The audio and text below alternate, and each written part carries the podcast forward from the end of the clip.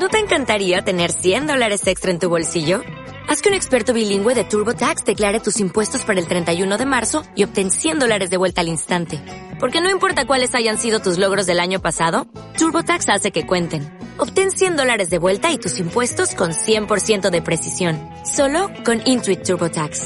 Debes declarar para el 31 de marzo. Crédito solo aplicable al costo de la presentación federal con TurboTax Full Service. Oferta sujeta a cambios o cancelación en cualquier momento.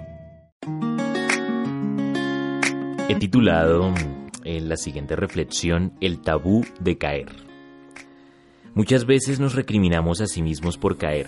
La culpa por el pecado nos hace sentir descalificados para estar delante de Dios e inclusive servirle bien. Nos hace sentir derrotados, fracasados, sin ánimo y sin esperanza. ¿Cómo es posible que debiendo ser más que un vencedor como lo dice la Biblia, viva y actúe como un perdedor? Nadie ha dicho que la carrera de la fe sea fácil. Durante el transcurso hay tropiezos. No importa cuán lento o cuán rápido vayamos, seguirán habiendo obstáculos y la velocidad no nos ayudará a superarlos. Mis queridos amigos, la prueba, el obstáculo, la dificultad es algo que todo corredor se deberá enfrentar, llámese como se llame, sea quien sea. Tanto que pasar por los obstáculos será un requisito para llegar a la meta. La carrera de la fe es más una carrera de vallas que una de velocidad en pista libre. De nada sirve si llego primero si no he superado las vallas. Así que será necesario pasar por las pruebas para llegar a la meta. Las vallas son tan indispensables en una carrera de vallas que sin ellas no podría llevar ese nombre. Asimismo, las pruebas son tan indispensables en la vida que la vida no sería lo mismo sin ellas. Pero hay algo aún más interesante. Ningún corredor nace aprendido. Debe entrenar constantemente, frecuentemente, para adquirir y desarrollar la habilidad de correr a gran velocidad y corriendo a gran velocidad superar las vallas sin dificultad. Pero ese entrenamiento conlleva muchas, pero muchas, caídas. ¿No es, ¿No es interesante cómo muchas de las habilidades, de las destrezas, de los talentos y de los trabajos que desarrollamos cotidianamente en nuestra vida implican equivocarse, fallar, errar, en otras palabras, caer? Seguramente un corredor de vallas se lamentará por tumbar unas vallas, cuando lo ideal es que no tumbe, es que no tumbe ninguna. Pero eso no lo hará desistir hasta que logre terminar una carrera superando todas las vallas. Eso quiere decir que caer, fallar, errar en el intento de superar las vallas no es un tabú para el corredor. Es algo que hace parte de su rutina de entrenamiento. Bien, Caer puede hacernos sentir tal grado de culpa que nos condena al fracaso y a la decepción. Pero si caer hace parte de la rutina del entrenamiento, entonces me seguiré entrenando y me seguiré perfeccionando hasta terminar la carrera superando todas las pruebas, todas las vallas, todos los obstáculos que la carrera me demanda. Caer puede parecer la condena al fracaso, la decepción y la infelicidad.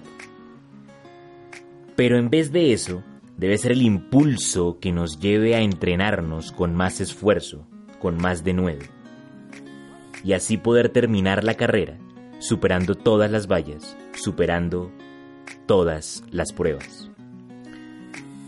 Así que la carrera de la fe es una carrera que tiene decretada de antemano la victoria para aquel que la corre. Como corredores ya hemos ganado la carrera antes de correrla. Eso es un dato maravilloso, porque así Dios lo ha establecido. Y no es para nada injusto el hecho de que ya tengamos la victoria, el hecho de que ya tengamos el premio ganado de antemano, porque no se trata de una carrera de competencia. Aquí no gana quien llegue primero, ni pierde quien llegue después. Simplemente y sencillamente gana quien logre terminar la carrera. Así que la carrera y la profesión de nuestra fe está hecha para que todos los que la corran lleguen a la meta. Hecha para que todos sean ganadores. El organizador de la carrera, que es Dios, ya tiene garantizado el premio, pero pide algo muy importante. Pide el mayor esfuerzo de los corredores, por lo que pone obstáculos en el recorrido para asegurarse de eso. La vida de fe es como un plan de viaje, el viaje de la fe. en el que las pruebas y las aflicciones están incluidas en el paquete. Jesús dijo que en el mundo tendríamos aflicciones, pero no teman, yo he vencido al mundo. Es muy importante que entendamos lo que Jesús está diciendo. Él no dice que ha vencido las aflicciones. Él dice que ha vencido el mundo en el que se tienen las aflicciones. Él ha prometido la victoria sobre algo más grande que las mismas pruebas. Él nos ha prometido y dado la victoria sobre el mundo. He ahí la garantía de la victoria que hemos recibido antes de comenzar la carrera. No nos ha mandado Jesús al mundo cuando ya nos está diciendo que tendremos la victoria sobre las aflicciones y sobre las pruebas. Las pruebas son parte de la vida del creyente, son parte de nuestra vida como cristianos.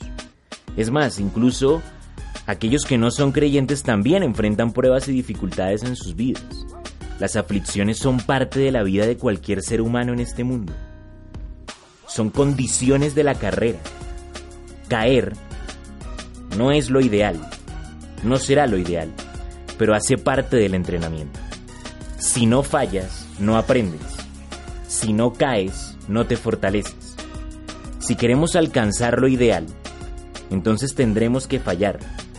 Si queremos terminar la carrera superando todos los obstáculos, entonces tendremos que caer. Ahora bien, no quiero que esto se malentienda. Y con esto no quiero justificar el hecho de que podamos caer cuando se nos plazca. No, de ninguna manera. Un corredor de vallas no busca tumbar las vallas, pero porque falla es que perfecciona su técnica. Asimismo, nosotros no buscamos caer, pero es porque caemos que perfeccionamos nuestra fe. Así que, aunque caer jamás será lo ideal, cuando nos pasa, cuando caemos, eso nos impulsa a entrenar y desarrollar más nuestra fe, a entrenar y desarrollar la habilidad de superar las pruebas. En la Biblia dice que donde abunda el pecado, sobreabunda la gracia. Es decir, que donde hay pecado, el perdón y el amor del Padre allí se hacen manifiestos. Así que la obra redentora de Jesús no tendría sentido sin el pecado pues hasta el pecado mismo sirve a los propósitos de Dios. Y el mejor ejemplo de eso es el propósito de la salvación. Cuando, caemos tenemos dos opciones. Y allí el libre albedrío de cada quien, de cada persona que nos ha sido dado como seres humanos. Tenemos dos opciones cuando caemos. Quedarnos en el suelo o seguir corriendo. Depende cómo veamos la caída.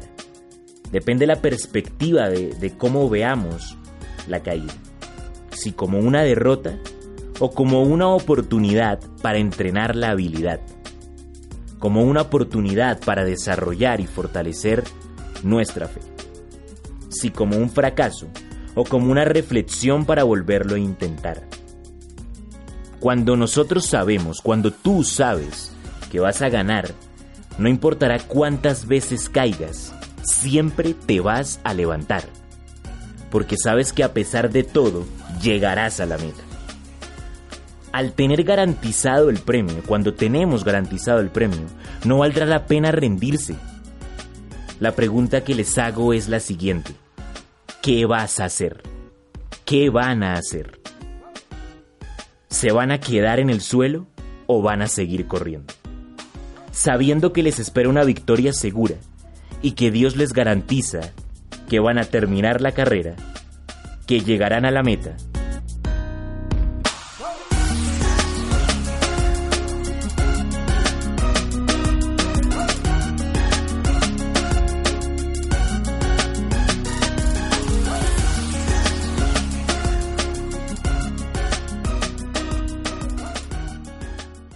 Dale más potencia a tu primavera con The Home Depot.